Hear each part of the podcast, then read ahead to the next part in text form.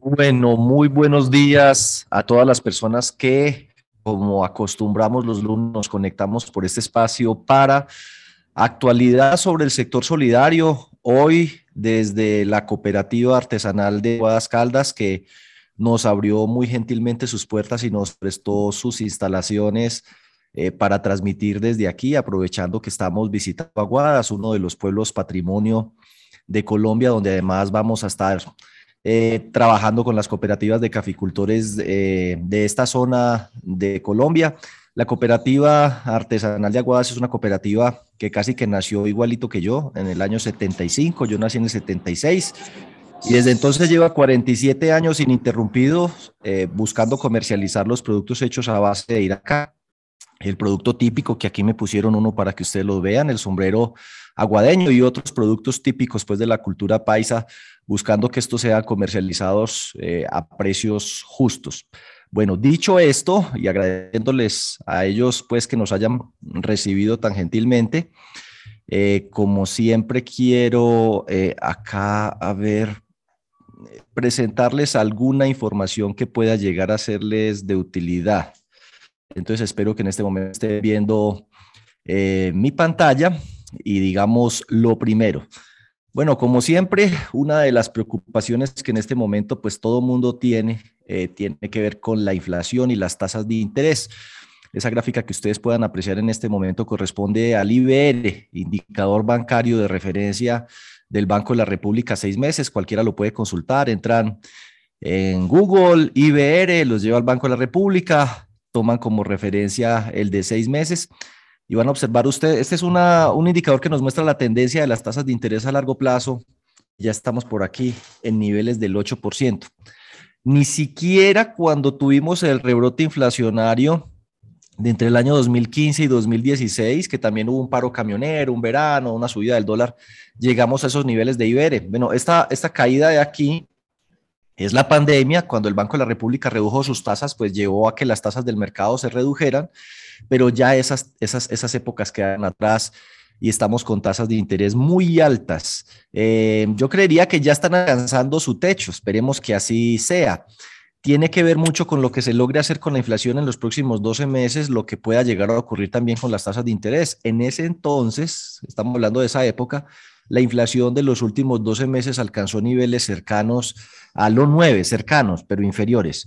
La inflación a 12 meses, ahorita el último dato que reveló el DANE está en 8,53, o sea que alcanzamos los mismos niveles, pero se espera que en los próximos meses, hacia el segundo semestre, se empiece a corregir. Ya el gobierno pues ha tomado algunas medidas tendientes a disminuir los costos de los alimentos, que son los que más presionan este indicador. Pero insisto, hay que prepararse para tener unas tasas de interés altas, por lo menos en el año 2022 y 2023. Poco a poco eso se le va a ir trasladando al costo de los créditos, ya lo estamos viendo. Eh, por allí en algún video que puse en YouTube de cómo hacer estudios de tasas de interés, pueden ver dónde consultar eh, las tasas de interés del mercado, pero ya es observable que poco a poco se va dando dicha transmisión. Eso, por un lado, para el sector solidario, pues es un respiro para las entidades que han tenido una competencia tan agresiva en el tema de compra de cartera, pues ya esas tasas de menos del 1, 0,79, 0,8 van a ser cada vez más escasas, van a ir desapareciendo. Eh, pero por otro lado, aquellas que tienen obligaciones financieras o están pensando en endeudarse o tienen productos sensibles a las tasas de ingreso, como pueden ser captaciones de CDAT o productos indexados que pagamos DTF y más tantos puntos, pues eso se les va a encarecer y bastante. Eh, ya deben estarlo sintiendo de manera muy fuerte para que lo tengan presente. Bueno, dicho esto, eh, quiero eh, agradecer enormemente a las dos entidades que hasta ahora están apoyando nuestro consultorio presencial. Es una iniciativa que tenemos, ojalá poder visitar las diferentes ciudades del país. Por supuesto, eso tiene unos costos y requiere patrocinio y algunas entidades nos han venido apoyando. Eh, una de ellas, Afianzate, de Bogotá, es una afianzadora que trabaja mucho con el sector solidario. Figarantías, que es otra entidad afianzadora. Y tenemos por ahí otras entidades que están eh, pendientes de definir su patrocinio, su apoyo, pero por ahora, el 25 de abril tenemos nuestro primer encuentro solidario presencial en Cali. Eh, esperamos pues que hagan las prescripciones. Muy pronto les vamos a estar haciendo llegar eh, el formulario para que se inscriban. La idea es que puedan asistir tres personas por entidad con un aforo máximo de 200 personas. Dicho esto, recuerden también que el 23 y el 30 de abril arrancamos el seminario de formación y actualización de directivos. Ustedes acaban de elegir directivos en sus asambleas, deben conocer su rol, todo este tema de riesgos, lo de la pérdida esperada, lo que se viene. Hay que prepararlos para un entorno que cambió totalmente, no solo con la pandemia y las nuevas circulares, sino con lo que estamos viviendo en este momento. El 5 de mayo tenemos eh, el arranque de lo que es el programa de entrenamiento para la implementación de la circular 36 de la seguridad de sistemas de información, que siendo obligatorio para las cooperativas con actividad financiera, para las demás es muy importante, especialmente las que están más montadas en el tema tecnológico.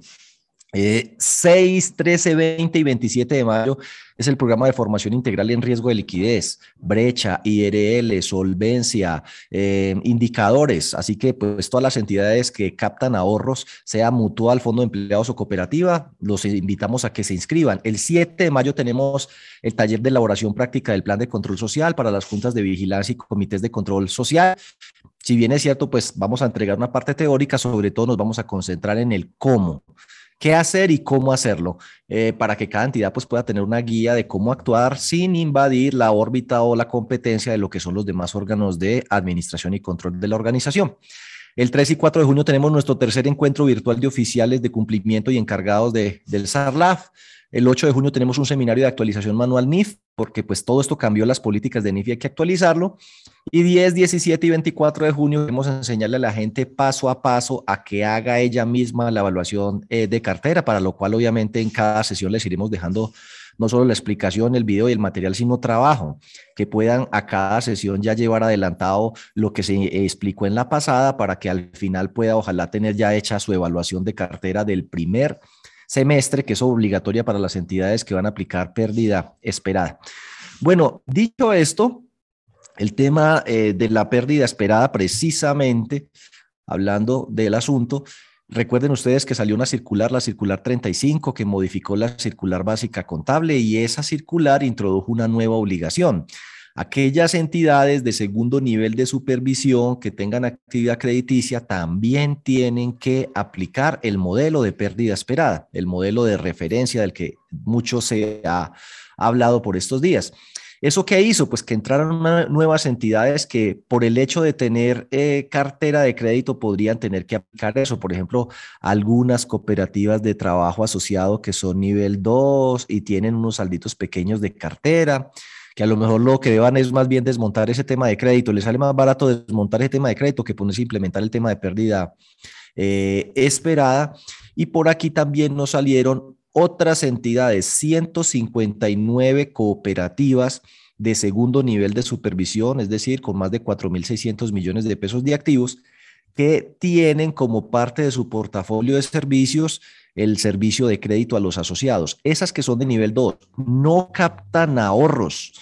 Aglutinan más o menos 300 mil asociados, generan 5 mil puestos de trabajo, 159 entidades deben eh, meterse en este tema de la pérdida esperada. Ahora bien, dado que son de nivel 2 y tienen menos de 50 mil millones de pesos de cartera, a esas entidades les toca en el 2025.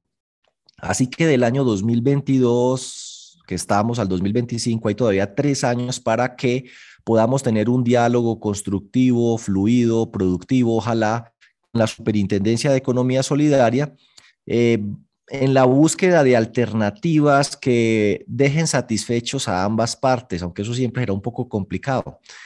¿Cuáles? Por ejemplo, que la superintendencia, su objetivo es que haya una mejor cobertura de provisiones sobre la cartera en mora. Y el segundo objetivo pues del sector, que se logre lo que la super quiere, pero al menor costo posible y que no nos distraigamos de lo que es el objetivo central de nuestra labor diaria, que es eh, prestar los mejores servicios posibles a nuestros asociados.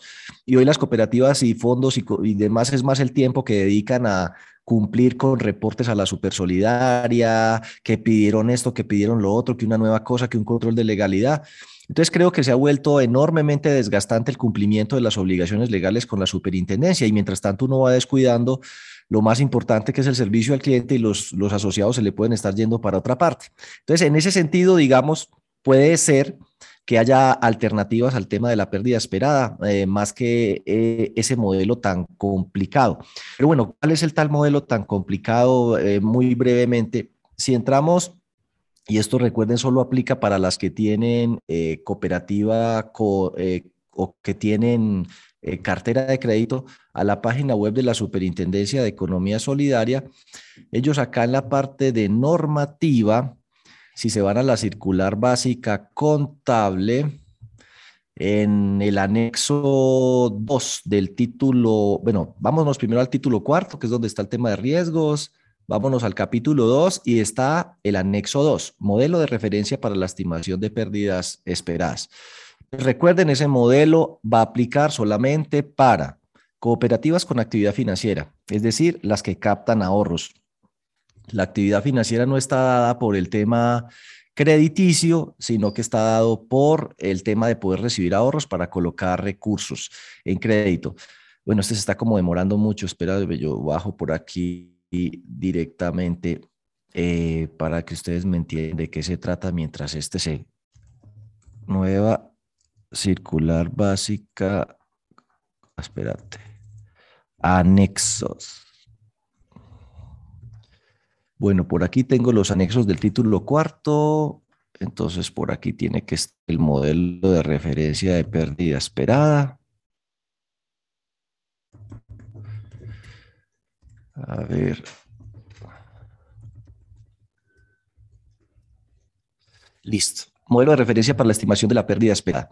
Entonces, la pérdida esperada, así rapidito, es el resultado de esta ecuación. Pérdida esperada es igual a probabilidad de incumplimiento por valor expuesto del activo por pérdida dado el incumplimiento. Eh, el valor expuesto del activo con la última reforma es el crédito, el valor del crédito restándole los aportes y ahorros permanentes, el 100%. Pero la probabilidad de incumplimiento sale de esta ecuación. Entonces uno dice, ¿qué es Z? Bueno, Z es una ecuación y esa ecuación es la que ustedes ven aquí que fundamentalmente la ecuación es ponerse a responder un poco de preguntas y contestar con uno o con cero la respuesta. Por ejemplo, si el asociado es activo, póngale uno, de lo contrario, póngale cero. Si el asociado tiene aportes, póngale uno, si no, póngale cero. Y así cada una de esas respuestas. Y va a ser muy importante aquí al final el antecedente. Por ejemplo, si el deudor no ha presentado mora en los últimos 36 meses, póngale uno, si no, póngale cero. Nótese que empieza a ser muy importante y relevante el hábito de pago de las personas. Así que vamos a tener casos en los cuales una persona, por ejemplo, está en A hoy en día, está al día, pero a él ya se le olvidó y a lo mejor a nosotros también, que en el pasado tuvo algunos problemitas con la mora. Es decir, que nos devolvemos tres años y nos encontramos que, no sé, por algún motivo incumplió un pago. Entonces, si no presentó moras, le pone uno, pero si en los últimos tres años ha tenido mora, póngale cero. Y eso variaría el resultado de la ecuación. Ese resultado de la ecuación es un puntaje. Y mire que ese puntaje, dependiendo de si es libranza, consumo, no libranza, etcétera, varía y el puntaje hay que buscarlo en una tabla. Esa tabla está por acá más adelante. Entonces, dependiendo del puntaje que saque, va a ser la calificación que obtiene. Nótese que el modelo actual nuestro simplemente por días de mora asigna la calificación. En consumo de 0 a 30 es A, de 31 a 60 es B, ya no. Ahora el puntaje da la calificación. el, puntaje resulta un... Y según eso, según entonces supongamos si es un A, aunque salga uno dice, ay, A, no me toca. Oye, no se provisionan. Aquí el A hay en una tabla y entonces dependiendo de qué entidad es usted le corresponderá una u otra tabla. Por ejemplo, si encontramos una cooperativa multiactiva sin sección de ahorro y crédito, como puede ser una de las cooperativas de caficultores con las que vamos a estar compartiendo esta semana, y le sale un deudor que es muy buen deudor, entonces él es A, mm, pero tenga presente que eso no es con libranza, es sin libranza, entonces hay que buscarlo en otra tabla como es una cooperativa de caficultores, que el deudor es muy bueno, A, la probabilidad de incumplimiento es 3,54. Entonces, pérdida esperada es igual a 3,54 por valor expuesto del activo. Entonces, el caficultor dijo, présteme 10 millones, pero él tiene 5 de aportes. Entonces, la pérdida, el valor expuesto del activo son 5 millones. Y luego dice, y la pérdida dado el incumplimiento, bueno, tiene que buscarla según el tipo de garantía. ¿Qué garantía le pidieron? Ninguna, entonces 75%. ¿Qué garantía le pidieron? ¿Codeudor o figarantías o afiánzate? 60%. Entonces supongamos que aquí él no trajo nada, 75%. Entonces, el 3% de 5 millones son como 175 mil el 354 y el 75% de 175 mil son como 120, 130 mil pesos. Nótese que de un crédito de 10 millones a un con 5 millones de aportes hay que provisionar un valor equivalente más o menos al 1.3% del total de la cartera o del crédito que se le está desembolsando, a pesar de que no está en mora. Así que si una cooperativa de caficultores tiene 5 mil millones de pesos de carteras de no cubierta con aportes y le fuéramos a aplicar la pérdida esperada, así toda la cartera esté nada, va a tener que provisionar más 0.5% del total de su cartera. Eso significa unos 75 millones de pesos, para lo cual le van a dar unos tres años para hacerlo. El problema es cuando las personas han tenido antecedentes negativos crediticios. Entonces vamos a mirar por acá, por ejemplo, eh, a ver uno que tengamos por acá. Aquí tenemos un modelito, entonces vamos a hacernos en este. Consumo sin libranza, para que ustedes entiendan un poco cómo funciona eh, ya esa ecuación, pero en un ejercicio práctico, entonces uno empieza a contestar aquí. ¿El asociado se encuentra activo? Pues sí, claro, hasta le vamos a prestar. ¿El aporte del asociado es más de cero? Sí. ¿El crédito se encuentra reestructurado? No, por eso le sale cero aquí. ¿Tiene ahorro? Tampoco. ¿Tiene SEDATEP? Menos, nosotros no captamos ahorro ni ahorro permanente. ¿La cooperativa es de trabajo asociado? No. ¿Es especializada sin sección de ahorro? No. Es multiactiva porque es la cooperativa de caficultores. El saldo del préstamo, porque esto va a ser durante toda la vida del crédito, recuerde que cada mes hay que ajustar el valor de la provisión. ¿Es menor del 20% del desembolso inicial? ¿O no? Pues sí, apenas apagó la primera cuota, debe 10 millones todavía, 9 millones 800. No. ¿La antigüedad del asociado es menor de un mes? No.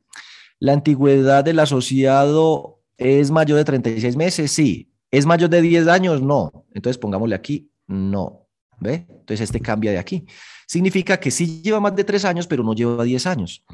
La mora máxima que ha tenido en los últimos 12 meses está entre 31 y 60, no.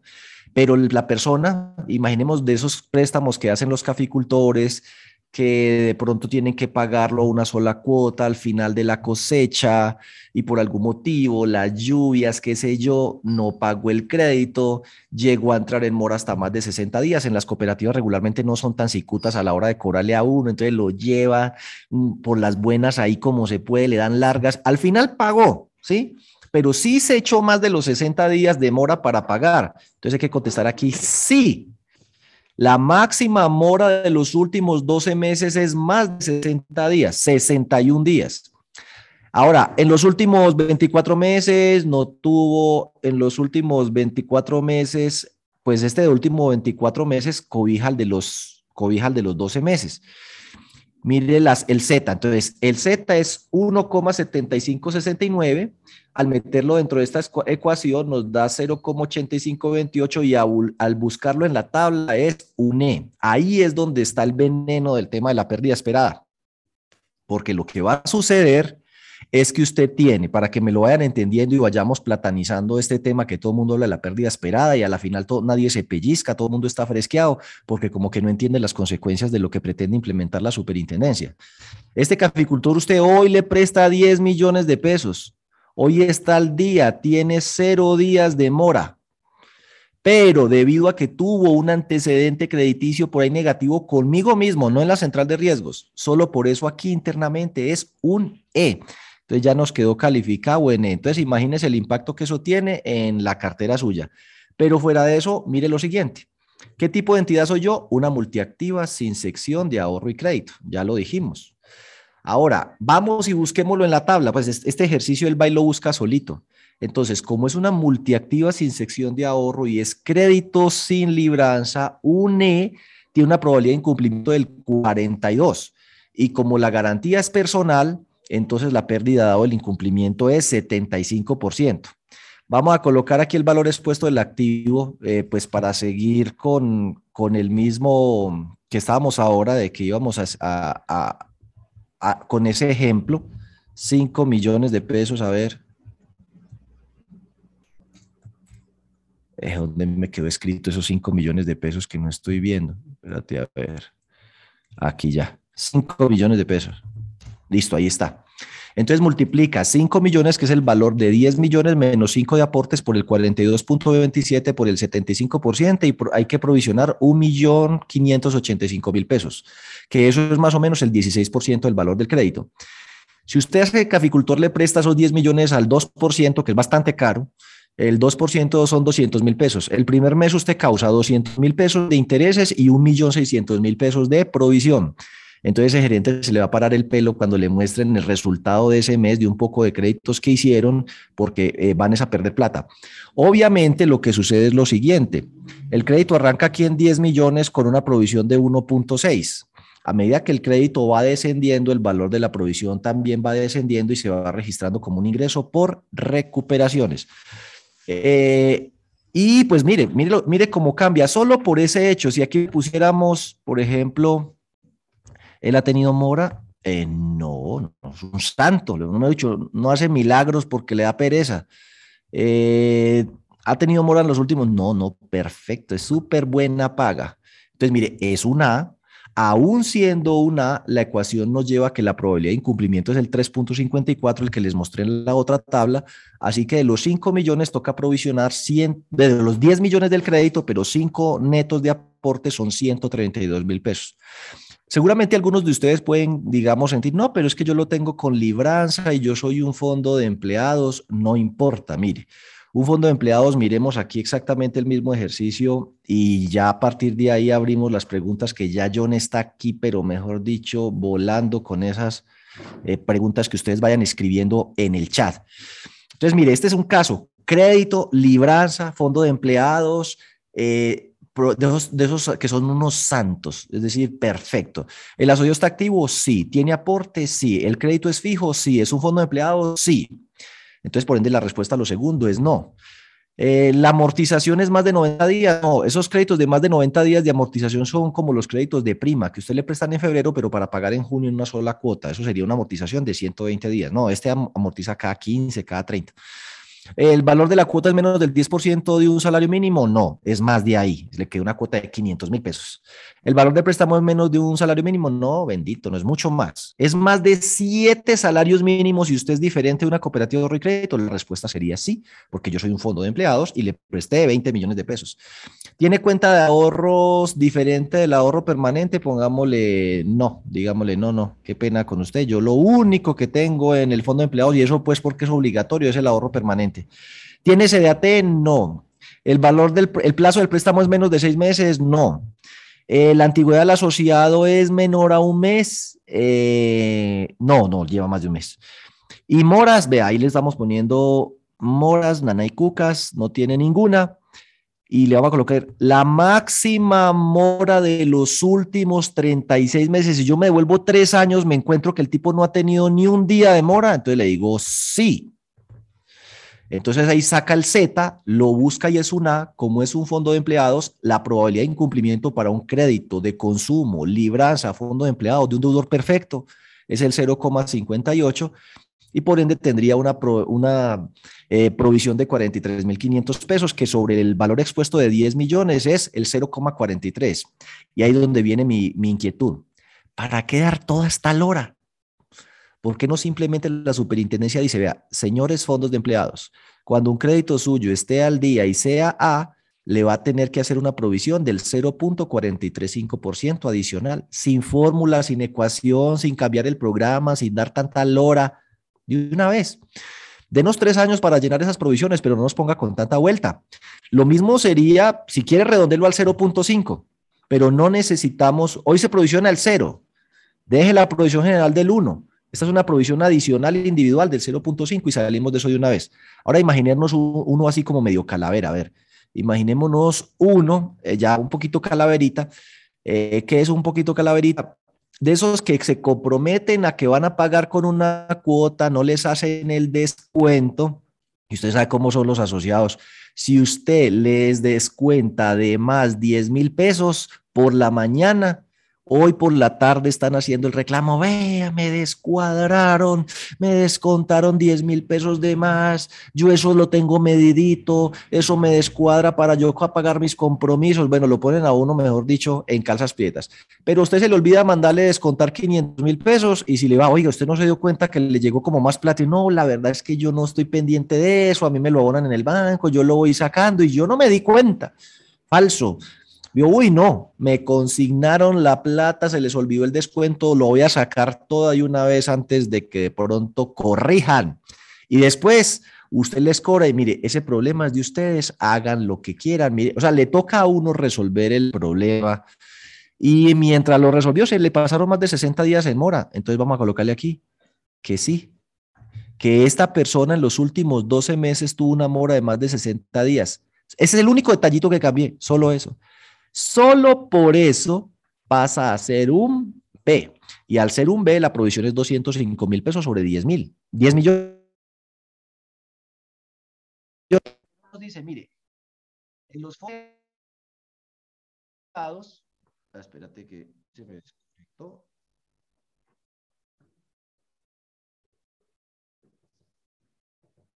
¿Ahí me están escuchando? Lejos, no, pues. Ahí sí, ahí sí. Entonces uno dice, bueno, en vez de ponerme con todas a hora, ¿por qué no dice en B un crédito por libranza de un fondo de empleados, de un asociado que está activo? Pues pónganle el 2%. Entonces pasaríamos del 1 actual al 2% y no nos complicamos tanto. Ahora imaginémonos el caso de los exasociados. Entonces, un asociado está activo, entonces digamos, no. Sí, eh, espérate, que es que Espérate, a ver. Listo. ¿El asociado está activo? No, porque se fue. ¿El aporte del asociado es más de cero? Eh, no, porque se fue. Digamos que todo lo demás mantiene inalterado, todo es igual, y le decimos, bueno, a ver acá, espérate, que me está dando dolor a el asociado dice aquí ha tenido mora, entonces usted le dice no. A ver, no. ¿Qué nos pone aquí? Es un D. ¿Sí? Y está muy bien, ¿no? Simplemente ya no está activo, debe de ser asociado, ex es ex asociado. Los aportes del asociado son más de cero, no, ya le crucé, eh, y todo lo demás se mantiene constante, excepto que él acabó de salir, ¿sí? Entonces, la máxima mora que ha tenido es cero en los últimos 36 meses y no ha tenido mora, o sea, está bien. Solo por dejar de ser asociado ya pasa a D. Bueno, o sea, está más fácil. ¿Por qué en vez de ponernos con toda esta tabla tan enredada no nos dicen asociados activos en un fondo de empleados provisionan con esta tabla? Y ex asociados, de acuerdo con esta otra tabla, de una vez a como pase a ser ex asociado, entonces eh, provisionelo en un, mire, 11.95 por el 75 por 10 da 896 mil pesos. 896 sobre 10 da 8,96. Eso se podría reemplazar facilito redondeado 10%. ¿Por qué no nos dice, mire, cuando un asociado se retire, mientras esté en mora, de una vez, ve, no esté en mora, provisión el 10%. Eso es más fácil de hacer sin dar tanta lora. Ahora imaginemos que el exasociado se fue porque quedó, fue sin empleo, sin empleo. Entonces, obviamente, recién se va, lo provisioné en el 10%, pero él entra en mora. Así que en los 12 meses siguientes, digamos, la respuesta a esto sería sí. La máxima mora de los últimos 12 meses es, 60, es más de 60 días, sí, claro. Digamos que ya pasaron tres meses y no me ha pagado, ya tiene 90 días de mora. Mejor dicho, ha pasado más de dos meses y no me ha pagado.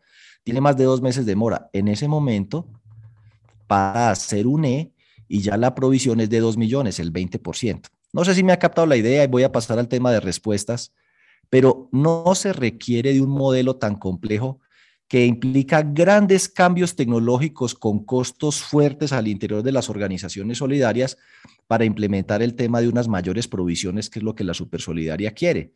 Podría decir, por ejemplo, en el caso de los fondos de empleados, eh, cuando es A, provisión un 0.5 más, cuando pase a ser exasociado mientras esté el día, provisionelo el 10, cuando ya le pase de 2, páselo al 20, y así con una tablita sencilla se podría resolver.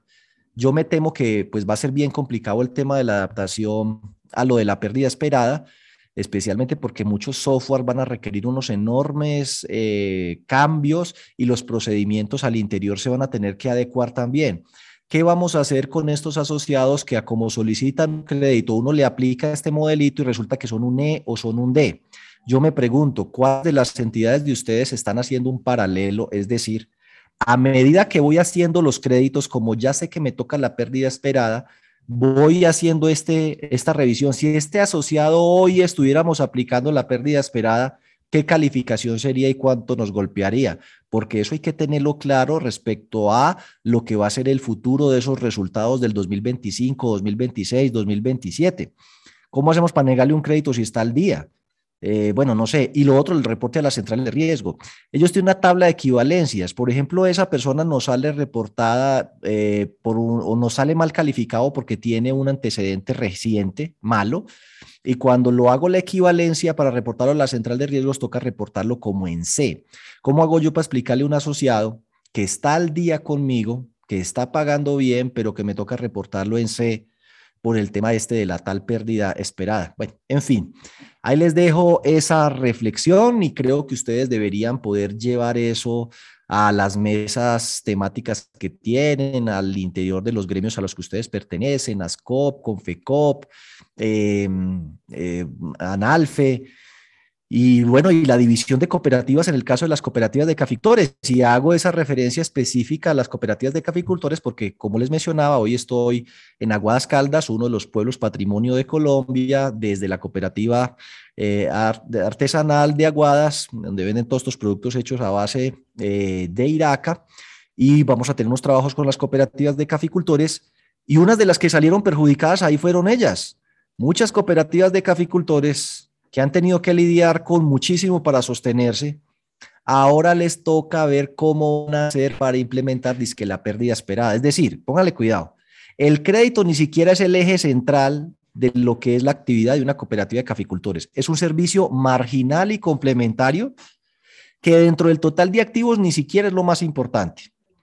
Así que el software de muchas cooperativas de caficultores está preparado para manejar el tema de café, comercialización de agroinsumos, pero no son softwares propiamente que estén pensando en semejante cambio.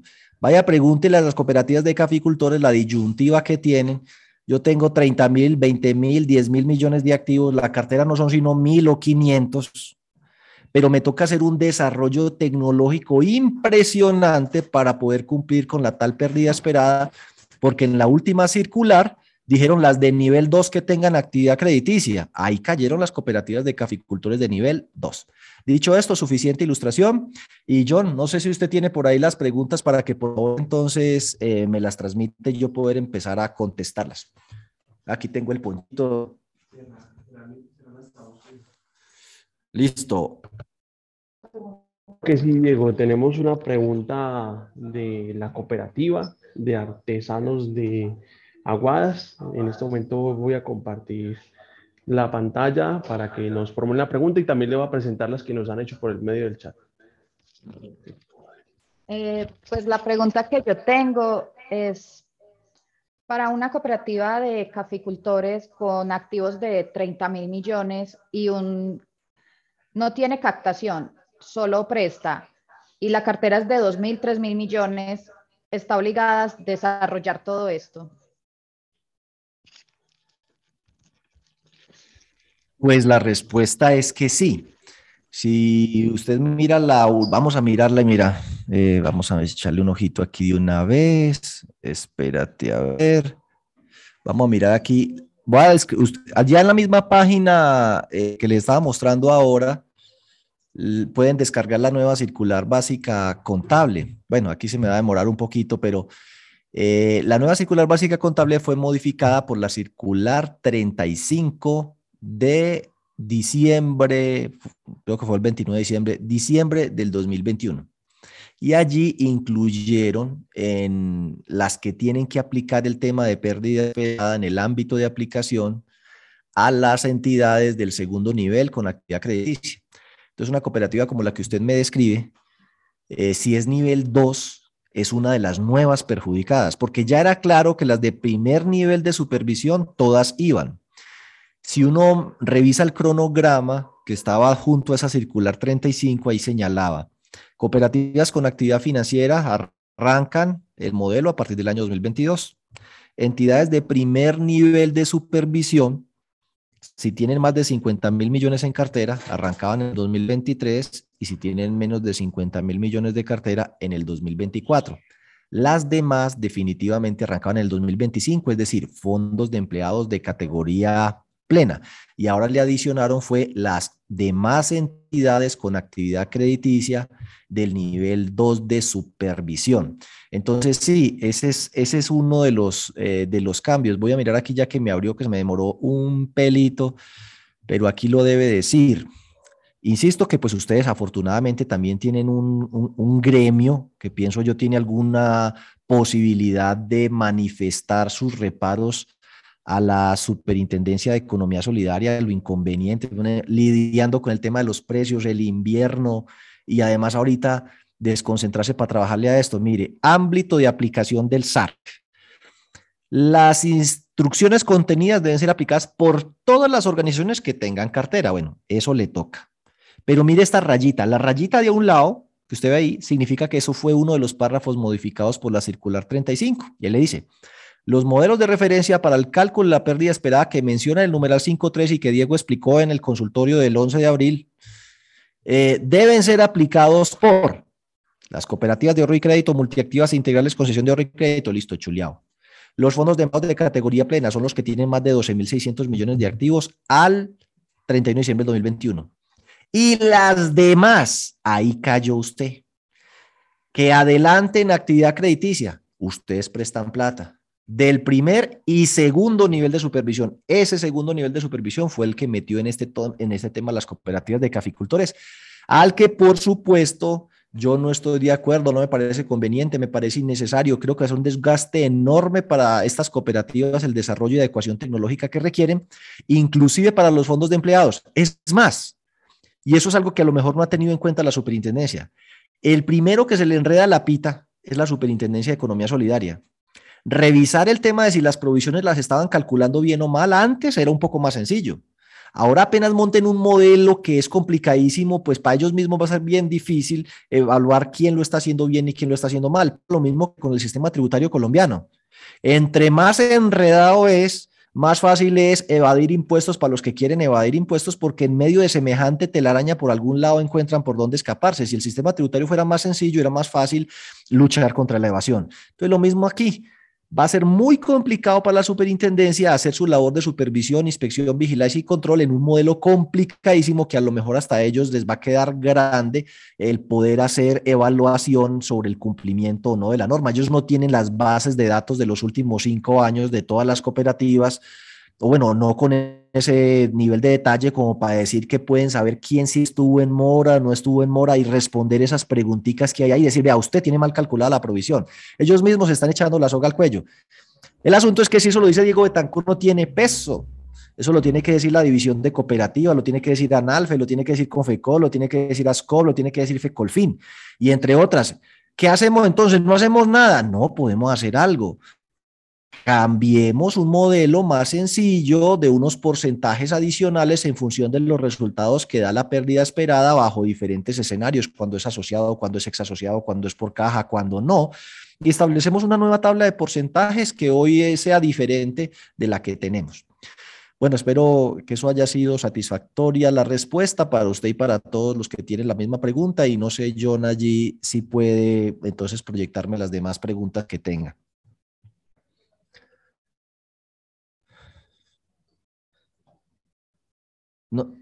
Ah, ok. La mora del asociado para el tema de la pérdida esperada es los días de mora que sí que se pasó, se, se me movió. ¿Es los días que tiene con la entidad? Sí, o sea, no con la central de riesgo, sino con la entidad. Es que se movió uno hacia adelante, pero afortunadamente yo lo vi rápido.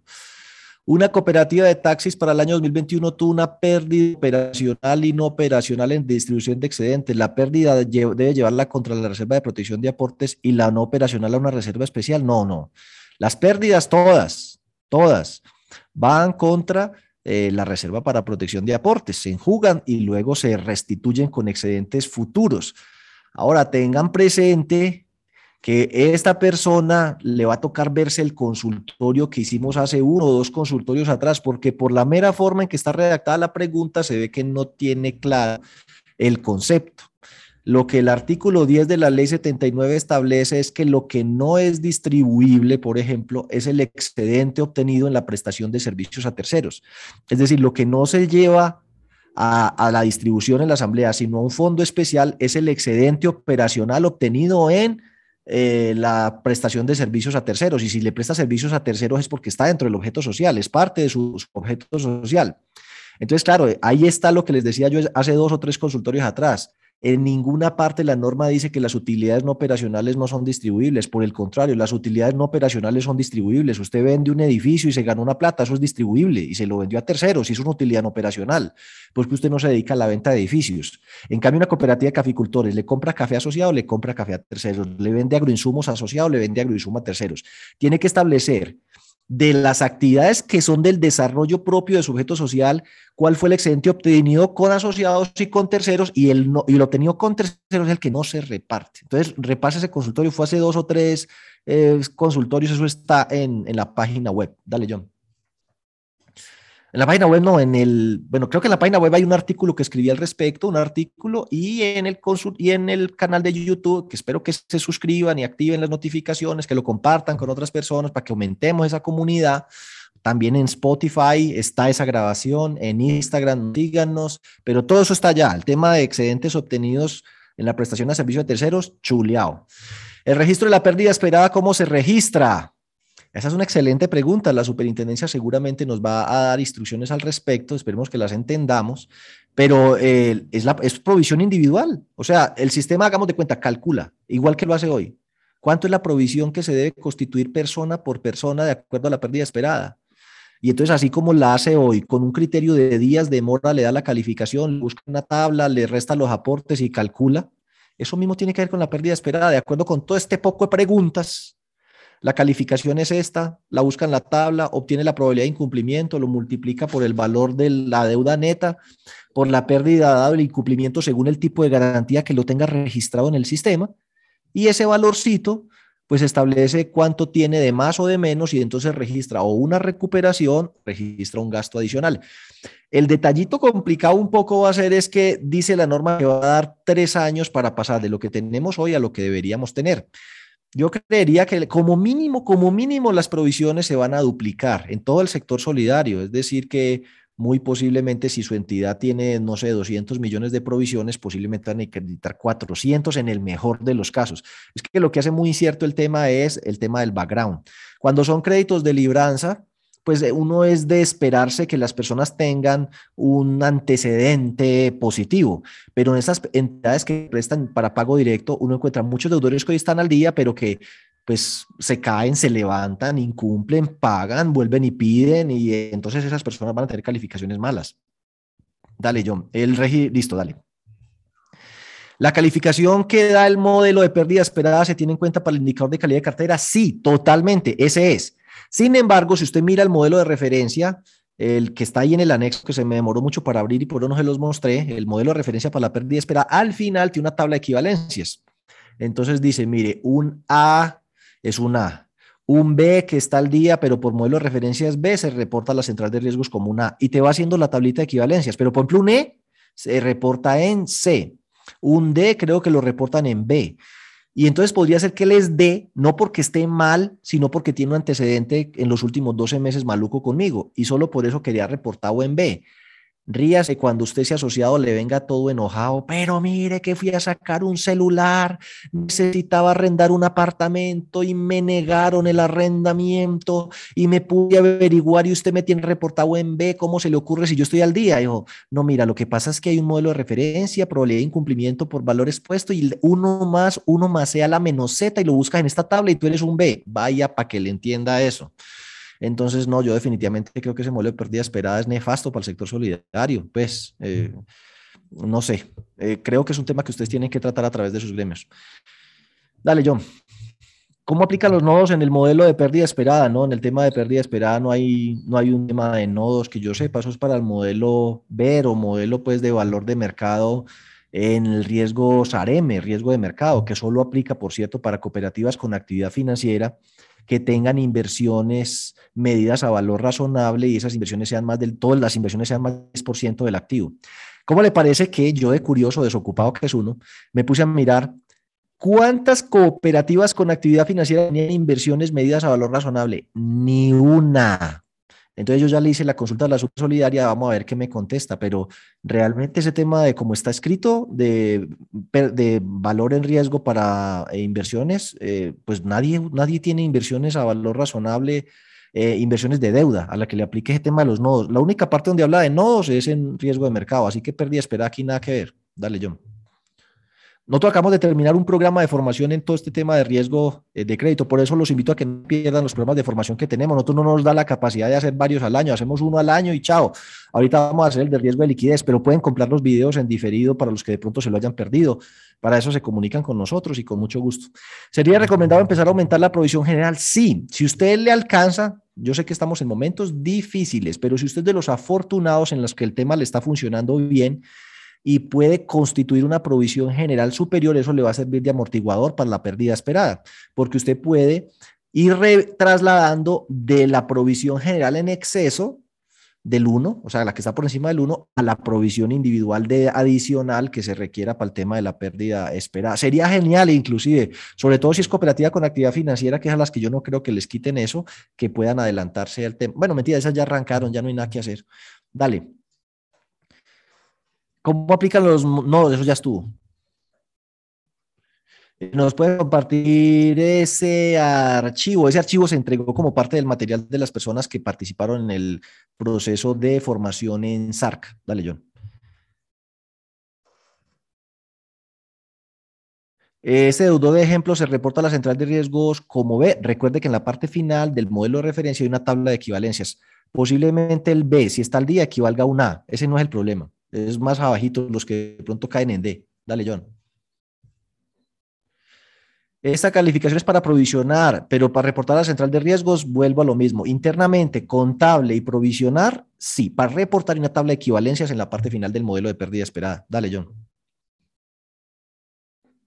¿Qué posibilidad de desmonte de la pérdida esperada? Yo creo que todas. Mire, el, anterior superintendente, tanto de la delegatura financiera, el doctor Serrano, y el doctor, ay, se me olvidó el nombre en este momento, es, es la hora, ¿no? El superintendente que se acaba de ir. Bueno, eh, ellos pues eran muy intransigentes en ese y en otros temas. Posiblemente han llegado una nueva superintendente, un nuevo superintendente financiero, una nueva super, nuevo superintendente para fondos de empleados, un nuevo superintendente para cooperativas. Y creo yo que están más abiertos a escuchar a los gremios, al doctor Ricardo Lozano Prado, sí, están más abiertos a escuchar a los gremios. Entonces hay que aprovechar esta oportunidad de oro. Llegan unas personas nuevas, y dicen, oiga, ¿cuál es el problema que ustedes tienen con la pérdida esperada? Yo quiero escucharlos. Hay que llegarles con argumentos y con propuestas, no simplemente con no, no, no, no queremos nada, ni raja, ni presta el hacha. Yo creo que sí hay que aumentar las provisiones. A partir de ese modelo uno puede calcular cuánto podrían ser los porcentajes. Yo escribí un artículo sobre el tema, lo creo que lo publiqué en el blog eh, y por ahí lo puse a circular, pero simplemente es un aporte como para señalar un posible camino o solución a esto, pero es los gremios y demás los que tienen que resolver qué hacer ahora. Eh, en estos eventos académicos que nosotros hacemos tienen la posibilidad, por supuesto, de nutrirlo a uno de las ideas y compartir ideas. Por eso tan importante que ustedes actualicen a sus directivos. Nosotros tenemos 23, 37, una formación con directivos. Esos directivos hay que capacitarlos para que ellos, que son los que participan en esas mesas, van a las asambleas de Confecop, de Analfe, de ASCOP, de FECOLFIN, pues vayan con argumentos a hacer propuestas que puedan llevarse a la superintendencia. El problema es que los directivos a veces pues les faltan las herramientas conceptuales, académicas, de conocimiento del tema, les hablan de pérdida esperada y saben que eso es muy maluco, pero no tienen idea de eso, con qué se come, entonces hay que fortalecerlos en eso. Eh, dale, John. ¿Qué sucede con la provisión general? Nada. La que está en el 1 sigue igualito. Si usted ya sube la provisión general y hay una cuenta independiente para eso, por ejemplo, al 5, tiene cuatro puntos de más. Esos cuatro puntos de más los puede utilizar para compensar el mayor efecto que pueda llegar a tener la pérdida esperada. Pero la pérdida general, la provisión, la provisión general sigue. Esa sigue común y corriente. Dale. La pérdida esperada se puede calcular con información reportada a la supersolidaria. Pues sí, claro, pues si uno, tiene, uno puede con los últimos 36 reportes hechos a la Superintendencia de Economía Solidaria y tablitas de Excel y mucho sudor y sacrificio, se puede mirar, por ejemplo, quién ha tenido incumplimientos en los últimos 36 meses, pero esos son modelos a base de Excel que usted tiene que volar y en tablas dinámicas, en macro y lo saca. Pero aquí, ese tema de la pérdida esperada, si usted no lo implementa en el software, uno lo puede hacer en Excel con mucho gaste para un diagnóstico y decir, vea, usted de 100 pasa a 500 pero páselo todos los meses y contabilizarlo, olvides, eso lo tiene que desarrollar en el software. ¿Qué sucede con la provisión general? Dice Gallón, se estás devolviendo. Diego, la veas data no sería contraproducente. Total, sí. A mí me parece que es muy complejo para uno, una persona que está al día, pero que uno se le devuelve y de acuerdo con unas preguntas, entre ellas incumplimientos y que si tiene aportes y que si no tiene aportes, unas vainas que son medio, entre comillas, subjetivas, que no tengo aportes, que no soy fondo, pero sí soy cooperativa, pero la cuota es de menos del 10, pero el saldo es más de un salario mínimo, pero es un poco de preguntas ahí que sabrá Dios, pues los que lo hicieron seguramente hicieron un trabajo muy juicioso, pero uno no lo entiende, eso que tiene que ver. Y al final, no, que el tipo es C, y como es un C, la equivalencia es B. Y solo porque lo reporten B, ahora se vuelve la vida un problema para cualquier cosita, sacar un celular, un arrendamiento. Entonces, sí, eso nos va a generar muchísimos problemas. Bueno, y yo diría que con eso eh, culminamos las preguntas que estaban ahí.